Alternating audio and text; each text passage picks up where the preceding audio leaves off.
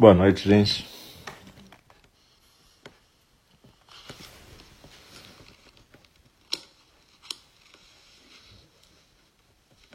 Boa noite, gente.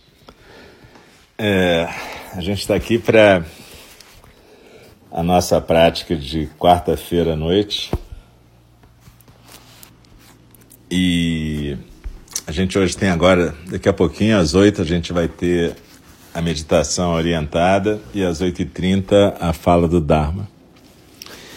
Na fala do Dharma a gente vai estar continuando o estudo do De Pé na Beira do Abismo, da John Halifax Roshi.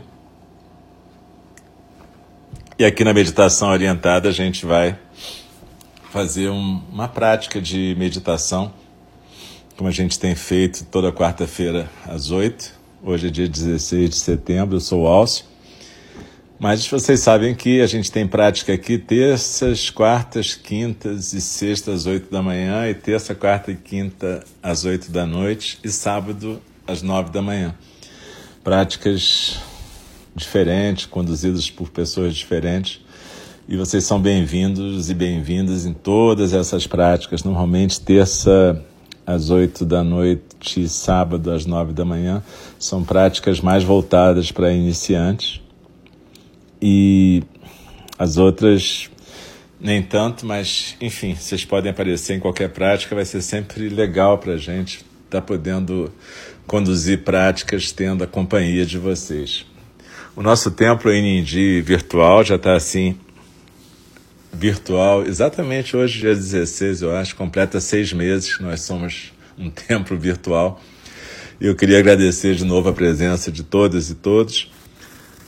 E quem não puder assistir aqui vai estar gravado, tanto no Showreel quanto no SoundCloud. O Showreel é aqui do Mixer mesmo.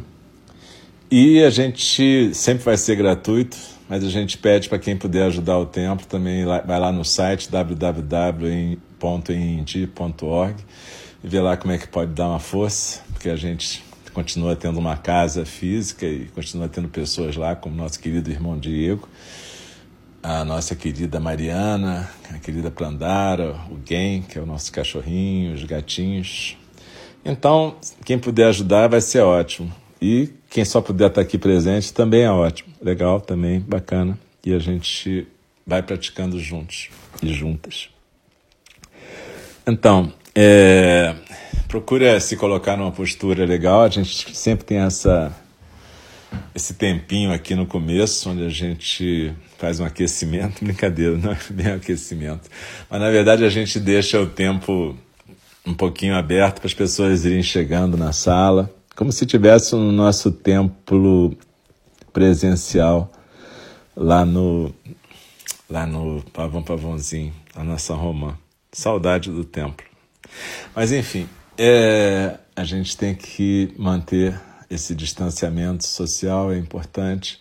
Na verdade, exatamente porque as pessoas não estão mantendo isso, não estão sendo bem orientadas, né? A gente está numa situação de desgoverno, a gente está vivendo o que está vivendo. Então, pelo menos a nossa responsabilidade é manter a saúde de todos os praticantes, a nossa e de quem pratica com a gente.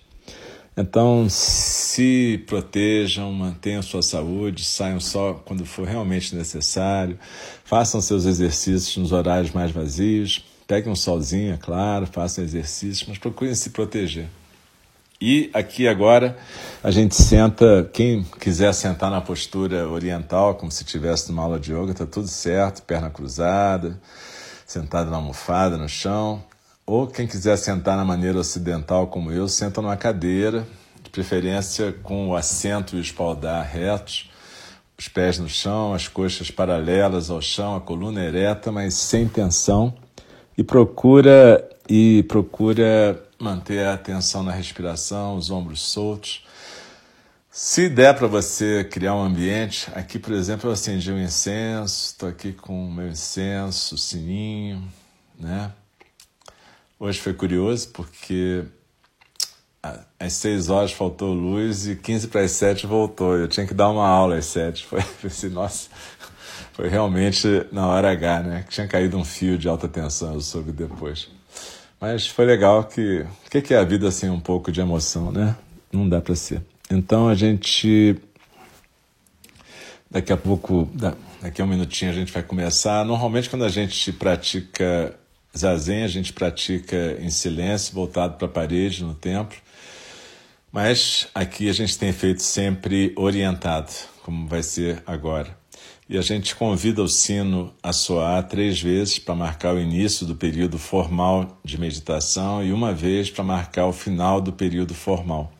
Então, normalmente a gente está na postura e quando toca o primeiro sino, a gente junta as mãos como se fosse em prece na frente do rosto. No segundo sino, a gente abaixa. No terceiro sino, a gente volta para a postura ereta e coloca a mão direita embaixo e a mão esquerda sustentada pela direita, os polegares unidos, formando aquela, aquele gesto que a gente chama de mudra, o mudra do zazen, com os ombros soltos e o peito aberto.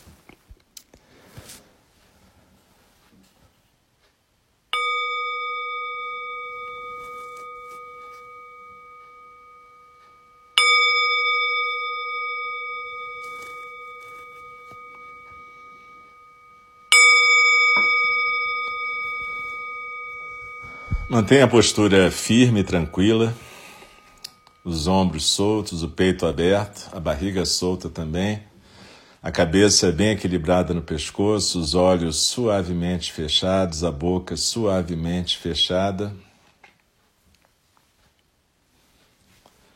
a língua no céu da boca, a cabeça não cai nem para frente, nem para trás, nem para a direita e nem para a esquerda. A coluna está ereta, mas sem tensão. E aí a gente presta atenção basicamente na postura e na respiração. A gente usa a postura e a respiração como âncoras para ficarmos no momento presente, aqui e agora. Agora é a atenção plena, a sensação física da expiração e aqui é esse corpo, exatamente quieto, parado, sem necessidade de se mexer, simplesmente se estabilizando na postura. E quando a gente expira, a gente desliza na expiração e pode usar aquela imagem de uma pirâmide invertida no seu tronco, a base nos ombros, o vértice lá embaixo, perto do umbigo quatro dedos abaixo do umbigo, no centro do corpo. E quando a gente expira, é como se a gente escorregasse por essa pirâmide por dentro e fosse se sentar no nosso centro.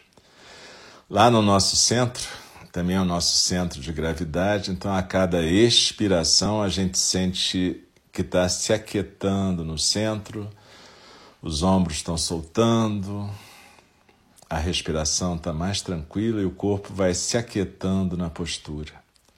Aqui e agora nós sentamos como montanhas e assim como as montanhas aceitam tudo que vem, tudo que vai, a gente aceita tudo que está acontecendo. Sem expectativa, sem desejo e sem aversão, simplesmente desfrutando da respiração do corpo, dessa vida nesse momento.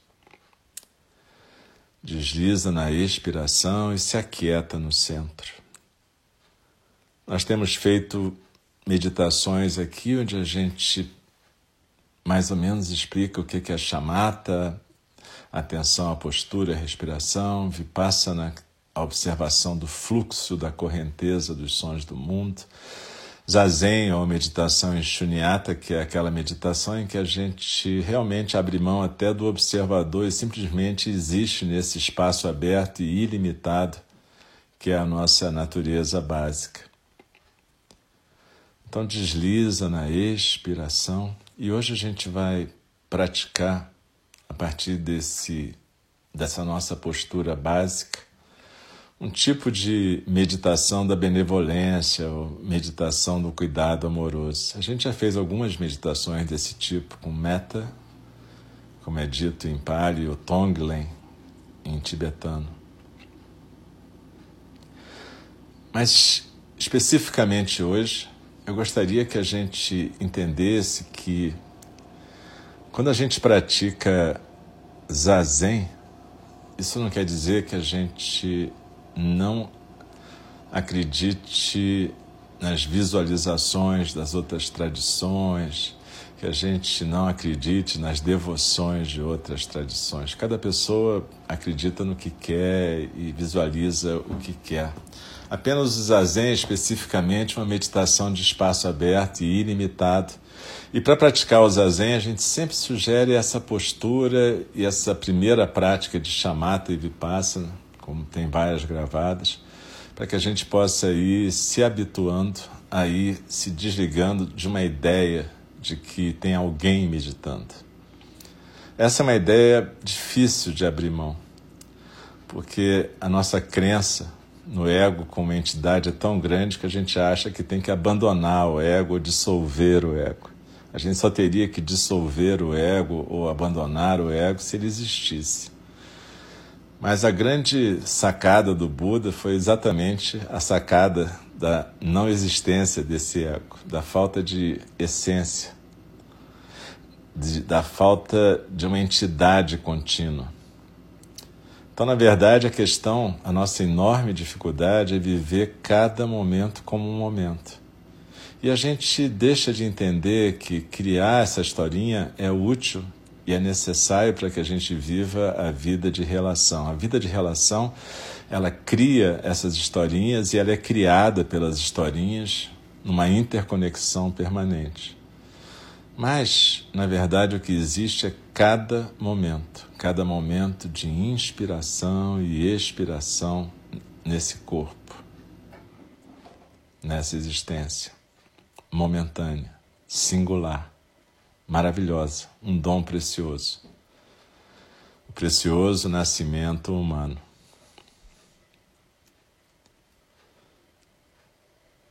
E a gente praticando zazen, a gente aos poucos vai descobrindo que a vida é para ser degustada. E às vezes ela tem o sabor de algo excelente, um néctar dos deuses, e às vezes ela tem um sabor de lixívia, de lixo, de coisas bem ruins.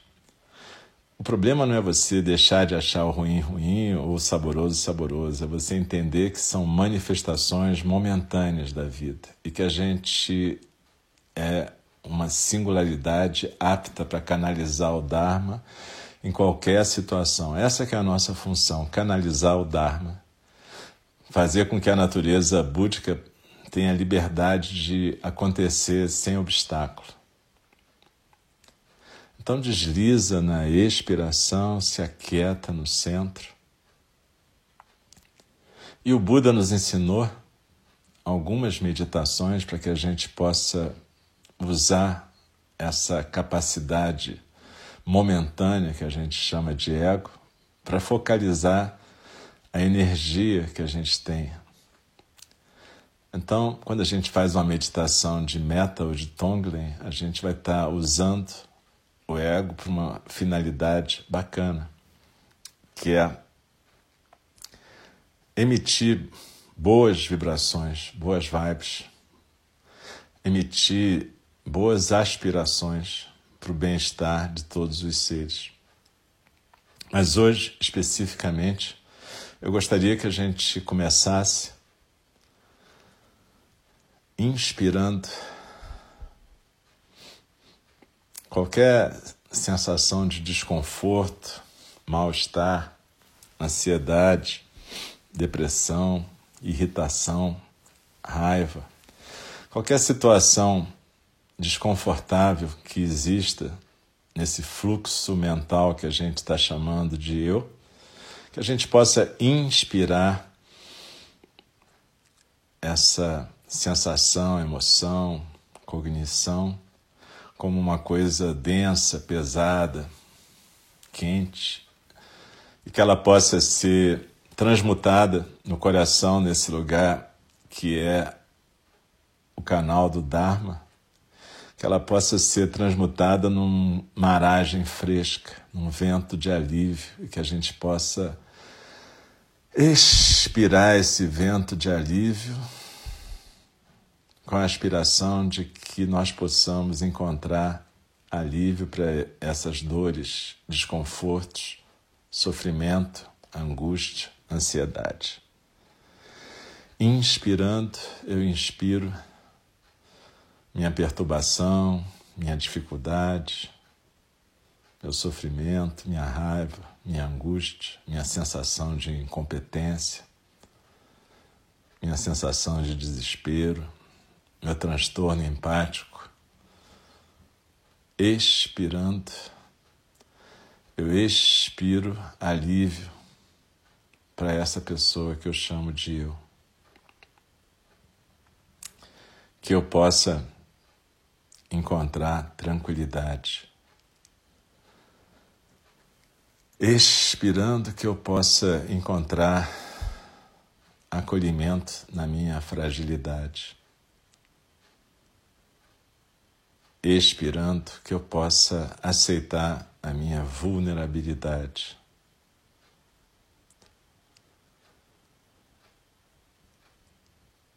Expirando, que eu possa não ser arrastada pela sensação de que isso tudo é meu sofrimento, minha realidade, e que eu possa entender que eu estou sofrendo da minha imaginação, eu estou sofrendo daquilo que eu estou esperando, ou daquilo que eu estou me arrependendo, ou daquilo que eu estou culpando outras pessoas. Expirando, eu expiro alívio para minha pessoa. Expirando, que eu possa encontrar tranquilidade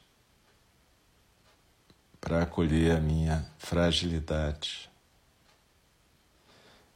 Expirando, que eu possa acolher a minha angústia. Expirando, que eu possa acolher o medo e me tornar amiga de mim mesma que eu possa me colocar no colo, colocar essa criança medrosa e assustada que eu posso ser às vezes no meu próprio colo. Desliza na expiração e se aquieta no seu centro. E agora procura inspirar a perturbação e o sofrimento de alguma pessoa próxima que esteja sofrendo, um animal, uma pessoa. Procura inspirar o sofrimento, a perturbação, a angústia dessa pessoa, desse ser, desse animal e expirar alívio para essa pessoa, para esse ser, para esse animal, tendo sido essa dor transmutada no canal do Dharma que é o seu coração. Inspirando eu inspiro a dor dessa pessoa, ser animal querido.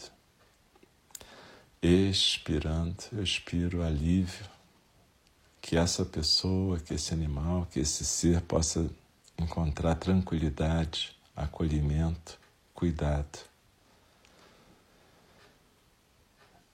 Inspirando, eu inspiro a dor desse ser expirando, eu expiro alívio e que esse ser possa conseguir se aquietar, se tranquilizar, ter seu sofrimento aliviado.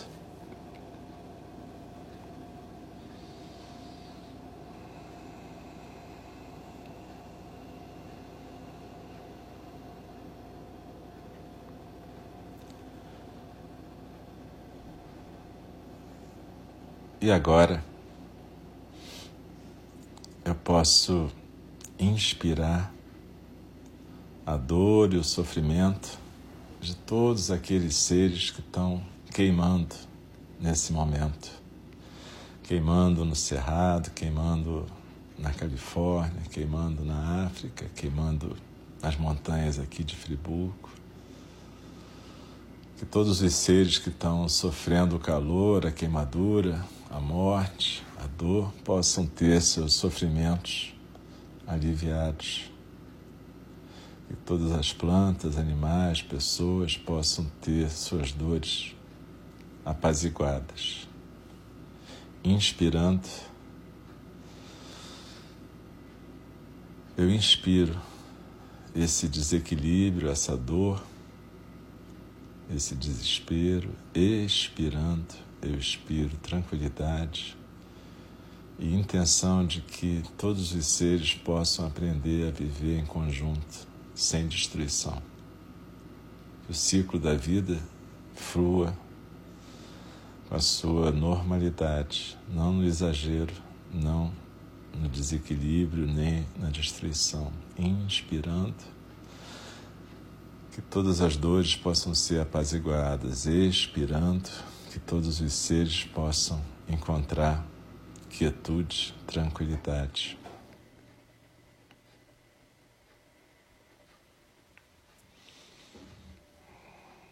Desliza na expiração, se aquieta no seu centro.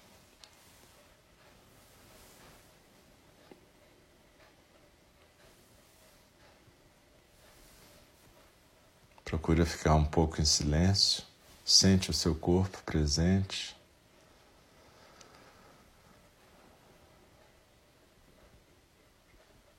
Desliza na expiração, se aquieta no centro. E daqui a pouco eu vou convidar o sino a soar para terminar esse período formal de meditação. E aí a gente continua quietinha na postura ainda, sem se mexer.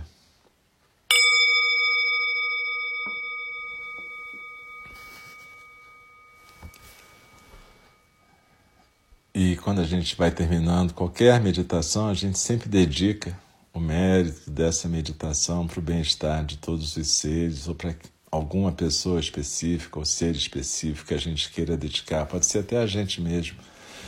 O importante é que a gente possa entender que está sempre, todos os seres estamos interligados.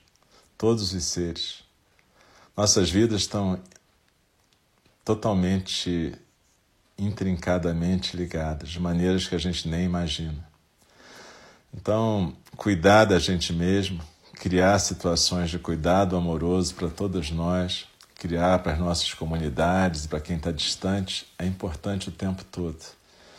A gente começa cuidando da gente, porque cuidar da gente já vai ajudar toda a comunidade. E aos poucos a gente vai ampliando o nosso alcance.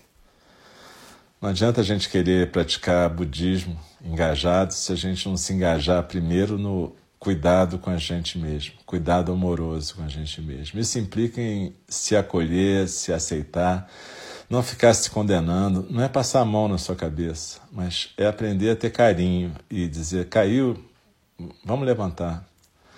Errou, vamos funcionar de outra maneira. Não fica se chamando de incompetente, caso perdido. Isso não existe que existe é a gente criar disciplinas, maneiras de ir praticando, de ir facilitando a manifestação do Dharma através de nós.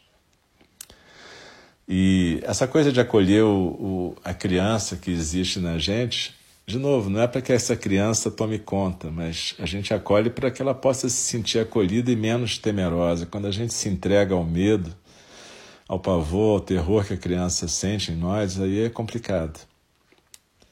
Eu me lembro que quando eu era criança, uma das sensações mais acolhedoras que eu tinha era quando meu pai estava incorporado com algum caboclo lá da Umbanda, ele era pai de santo da Umbanda.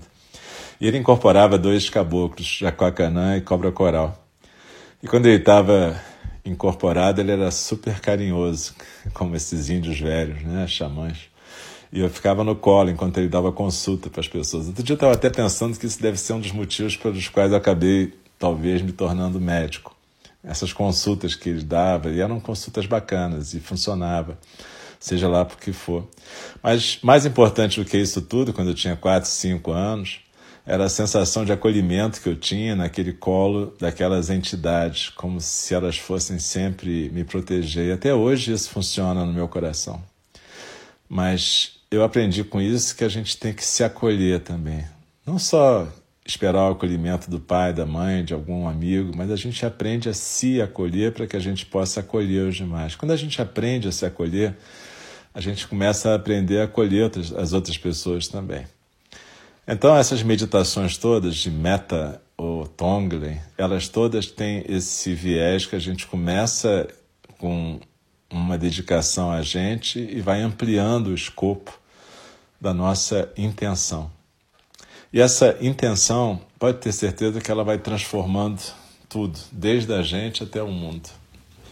Talvez não na velocidade que a gente quisesse, talvez não do jeito que a gente imagina, mas, de novo, o importante aqui não é o jeito que a gente imagina, mas é a gente deixar a natureza búdica fluir.